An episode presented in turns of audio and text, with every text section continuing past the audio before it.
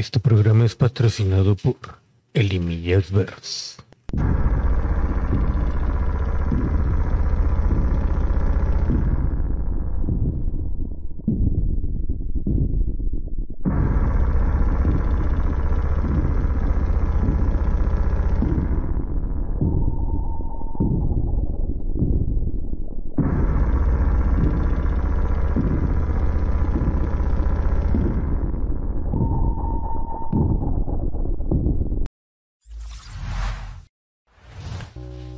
Días, buenas tardes, buenas noches. Yo soy Jorge Limas y esto es Misterio Paranormal.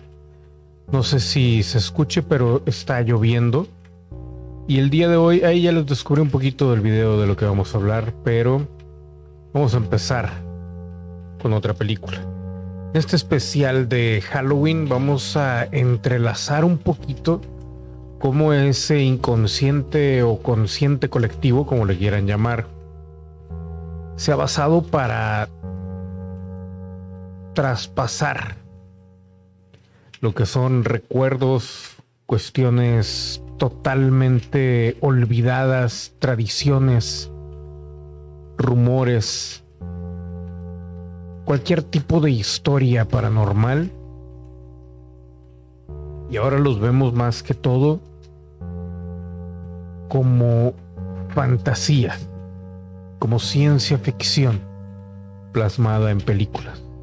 Vamos a iniciar con esta película llamada Phantasm, una de mis favoritas de todos los tiempos y que inicialmente no me gustaba, pero bueno.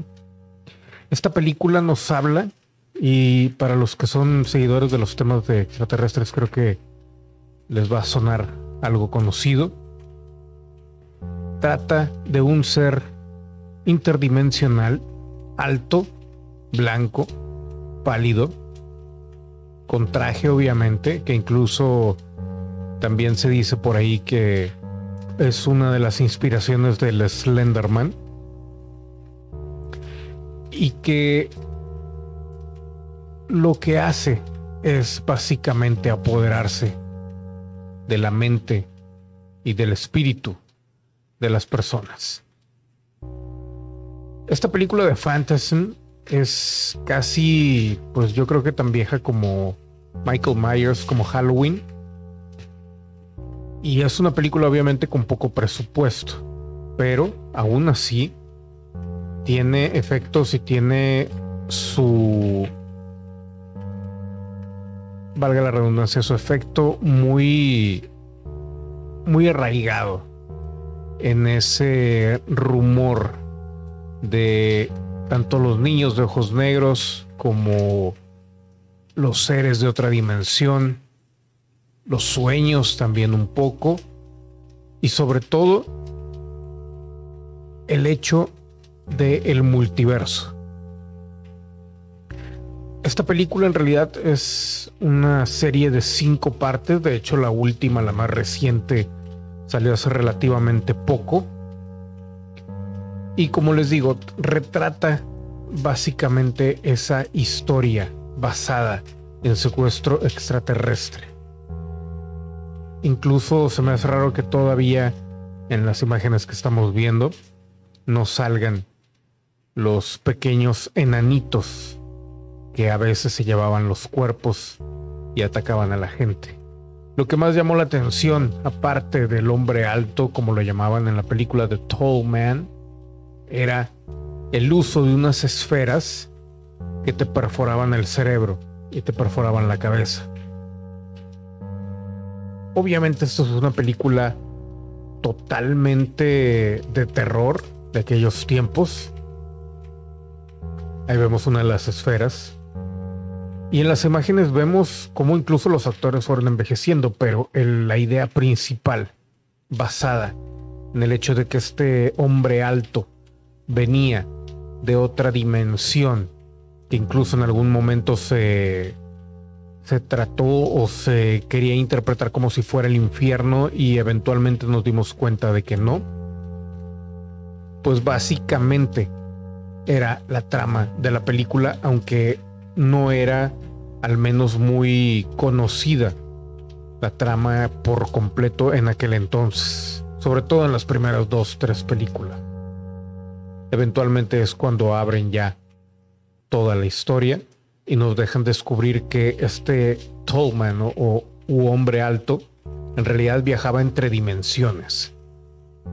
Y la última parte, creo que era la quinta parte o cuarta parte de esta película, te la dejan totalmente abierta a interpretar si todo fue algo que soñó alguien o que estaba loco, o si simplemente fue alguien que tuvo contacto con sus otras vidas en otra dimensión, en otros mundos. Los personajes humanos, totalmente con excepción de The Tall y los enanitos, tienen ese dejo de no solamente abandono, sino también de estarse enfrentando con algo que es totalmente sobrenatural. No hay mucho tecnológico, no hay casi nada tecnológico en esta película más que el hecho de las esferas estas que van y pues prácticamente te destruyen el cerebro. Y obviamente el hecho de que te quieren secuestrar y apoderarse de ti. Ahí vimos una escena ahí con los enanitos. Y como les digo, o sea, se levantaban muertos, iban detrás del niño. El hombre alto siempre sobrevivía, de hecho había versiones de él. Las esferas, como les digo, es lo único tecnológico que hay. Ahí vemos incluso el mundo de donde proviene el hombre alto y lo curioso que siempre me llamó la atención fue el hecho de que en las últimas eh, películas admitían que el origen de este hombre alto era un lugar, no otra dimensión, sino un lugar entre las dimensiones. Es una película bastante buena, sobre todo las, las primeras dos, tres, pero si ya quieres amarrar o entender todo el concepto, creo que hay que ver todas las películas, a pesar de que son de muy bajo presupuesto las últimas sobre todo, y obviamente The Tallman va envejeciendo el actor hasta que murió. De hecho, murió un poco después de haber grabado la última película. Otra cosa que llama la atención aquí es la puerta interdimensional, que son estos tubos plateados por los cuales había que atravesar para llegar a otro lugar y a otro tiempo. Incluso se hablaba de ese lugar donde no existía el tiempo. Y así empezamos este especial de Halloween con esta película llamada Phantasm, muy, muy relacionada al principio con la muerte, con los eh, velorios, con los entierros. Y poco a poco fue develando más y más el origen de esta historia. Una historia que de haber eh, tenido un poco más de presupuesto, creo que hubiera sido todavía una historia con muchos más seguidores. Una historia que vale la pena, a pesar, a pesar de los efectos que eventualmente se volvieron cada vez más CGI, mucho más notorios. Pero pues en aquellos entonces eran más prácticos. The Tall Man, siempre repitiendo su frase de boy saliendo y atravesando paredes, apareciendo en lugares y desapareciendo, nunca muriendo y atravesando las dimensiones para lograr su cometido.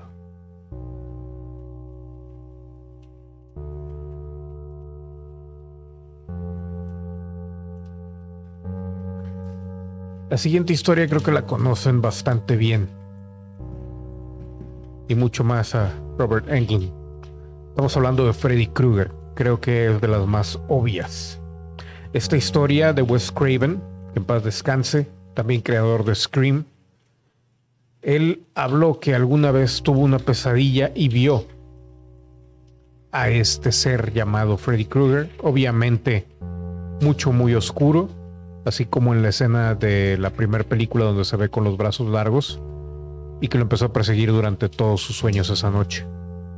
Eventualmente se puso a investigar y dio con la historia de que sí, había un demonio que los indios llamaban, bueno, en realidad no recuerdo cómo llamaban, pero que lo calificaban de un demonio que atacaba en las noches durante el sueño.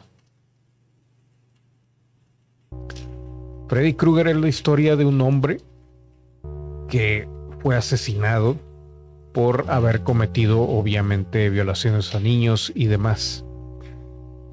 Lo quemaron y regresa para vengarse de todo, de toda la colonia donde vivía. Aquí lo irónico es en dónde, en dónde está basado, en qué está basado, en esta historia sobrenatural que siempre ha recorrido la historia del hombre, las pesadillas, los sueños. Obviamente con Freud tenemos esa tendencia de tratar de interpretar, de querer rescatar lo que el subconsciente nos presenta cuando estamos descansando. Los mensajes que pueden llegar sobre el futuro y obviamente también el dominio de ese lugar o de ese estado mental de descanso en donde se supone podemos hacer todo lo que queramos si llegamos a controlarlos. Eso incluso lo vimos en la parte de Dream Warriors de Pesadilla en la calle del infierno, o lo que es lo mismo los guerreros de los sueños.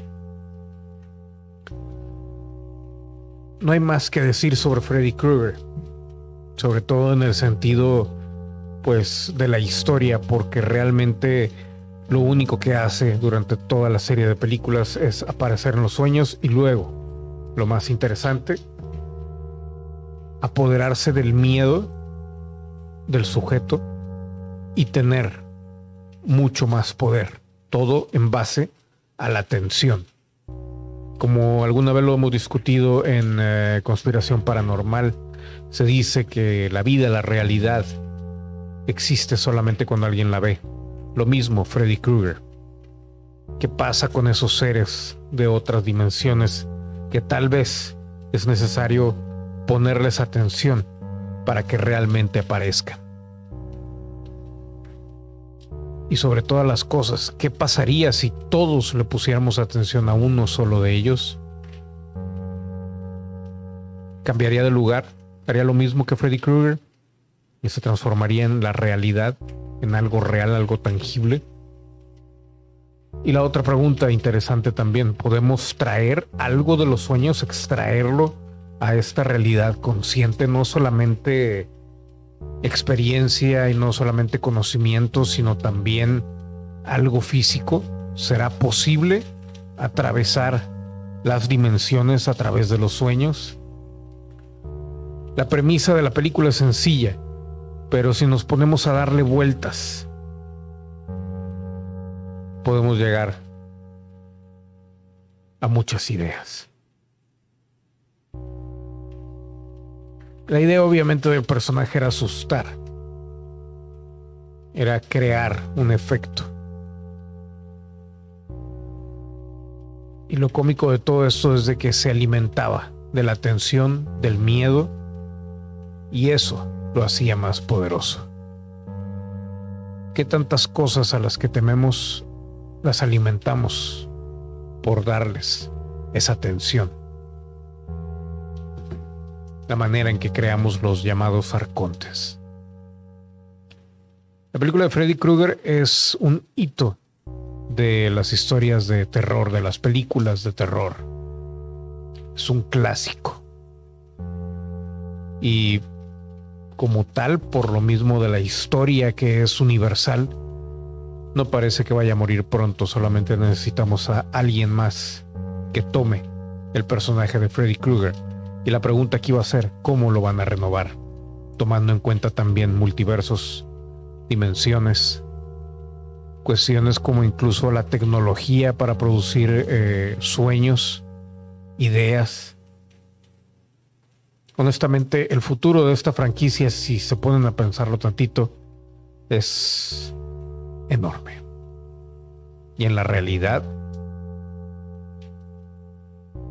¿Habrá gente que ataque en los sueños cuando más vulnerables estamos? Cuando el subconsciente está, más bien cuando el consciente está descansando y el subconsciente está totalmente libre para ser modificado, para ser manipulado. ¿Qué tanto de lo que sucede en el día a día no se produce o se nos obliga a crearlo a partir de esa influencia en el inconsciente humano, en el inconsciente colectivo.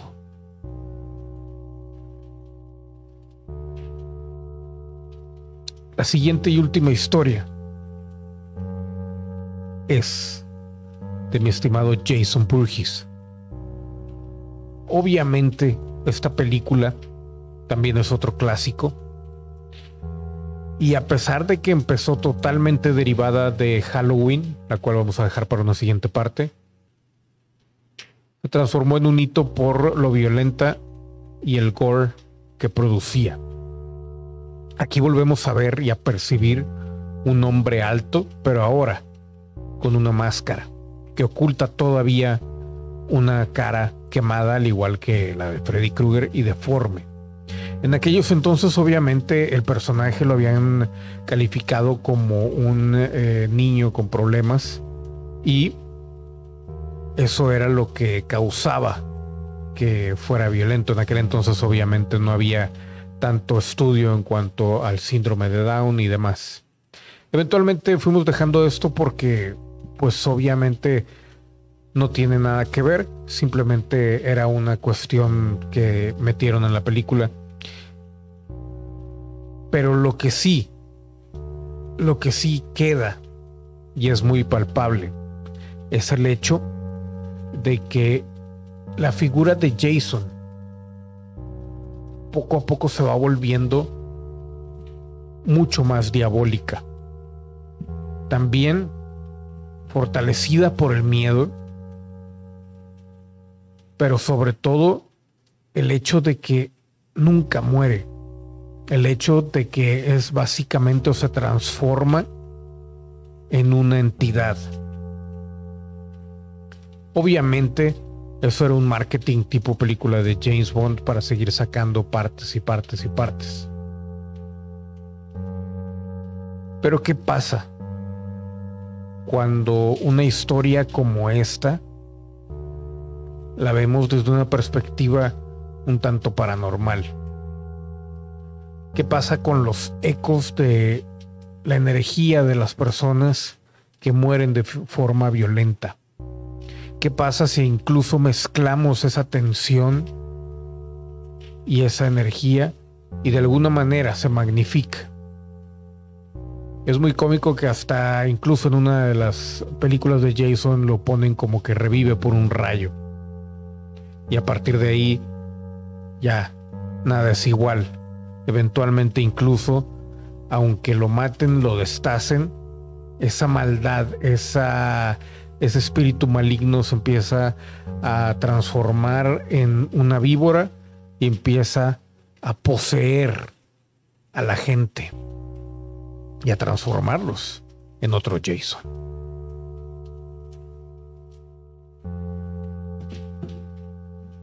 Eso suena mucho a una posesión diabólica, obviamente. Pero ¿qué pasaría si en algún momento esa posesión llegara a ser permanente? ¿Qué pasaría si incluso debido a rituales y creencias, todo eso se volviera en algo así como la historia del anticristo. La historia de la película The Omen, probablemente la más obvia de las que hemos visto en estos momentos. Y es que la historia es simple. ¿Qué pasaría si de repente te dieras cuenta que tu hijo es el anticristo y es el que va a acabar con la humanidad. ¿Qué harías tú? ¿Lo matarías? ¿Lo cuidarías? ¿Estarías en negación? ¿Qué tanto tiempo? ¿Cuánta gente? ¿Cuánta gente moriría debido a eso?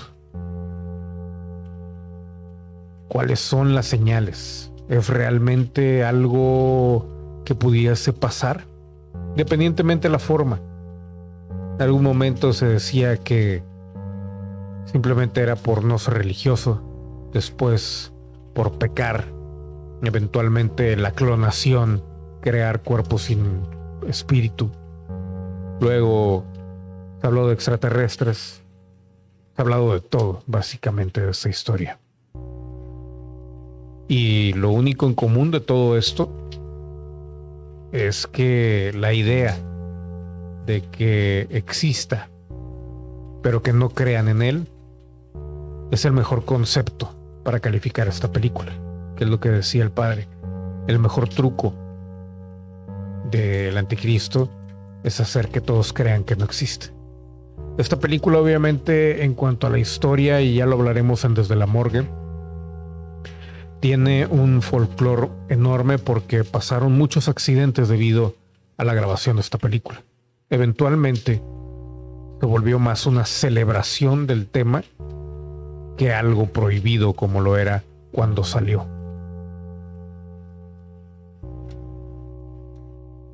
Pero qué tanto de esto pudiera ser cierto.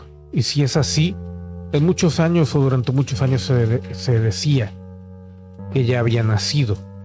Y ya nació quién es, dónde está, qué hace. Honestamente no quiero saber. Pero son las preguntas obvias dicen que se hace pasar por alguien bueno, con buenas intenciones y que todo el mundo lo adora. ¿A quién queremos tanto eh, mundialmente en estos momentos que pudiera tomar esa máscara? ¿Cuáles son sus actividades? ¿Qué pasa a su alrededor? ¿Realmente tendría que ser alguien metido en la política? definitivamente tendría que ser alguien con mucho poder. Y si lo conocieras, y si fuera tu hermano, tu padre, tu amigo, tu novio, tu novia, tu amiga, tu hermana, porque también esa es otra cosa. ¿Qué pasa si es mujer? Es más, ¿qué pasa si es no binaria o lo que sea que esté de moda en estos tiempos? Es lo de menos, honestamente. El punto es que sería alguien que no tendría ninguna duda de hacer lo que necesitara para llegar al poder, aprovecharse de él, independientemente de que le hiciera daño, no solamente al planeta, sino a la humanidad entera. ¿Cuántos de esos ricos y famosos califican? ¿Cuántos de ellos los vemos diario en las noticias? podemos ir descartando. Muchos dicen, por ejemplo, Bill Gates. Pero Bill Gates es judío y según los judíos el anticristo no puede ser judío. Entonces, ¿de dónde es? Y ahora, ¿será cierto que no puede ser judío? ¿Por qué no? ¿Cuál es el detalle ahí? Yo sé que la respuesta o la pregunta es, no, no llega ni a retórica porque se elimina sola, pero ¿qué pasaría si sucediera de esa manera?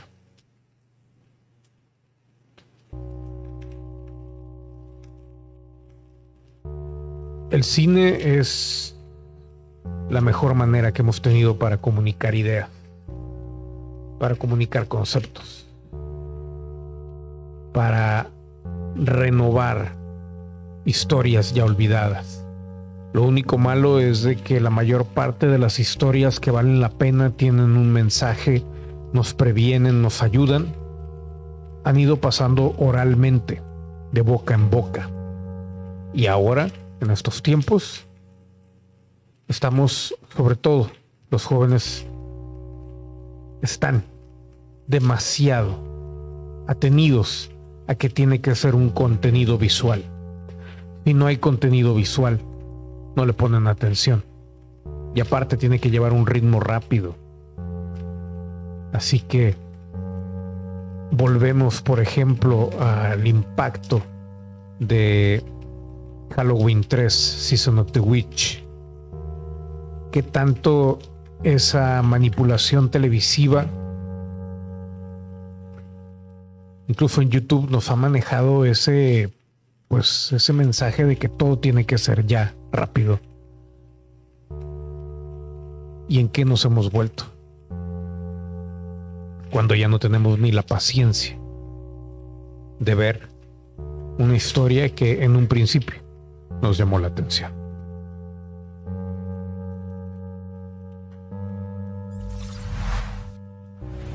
Esto fue Misterio Paranormal. Esta es la primera parte de este especial de Halloween. Yo fui Jorge Limas y nos vemos a la siguiente.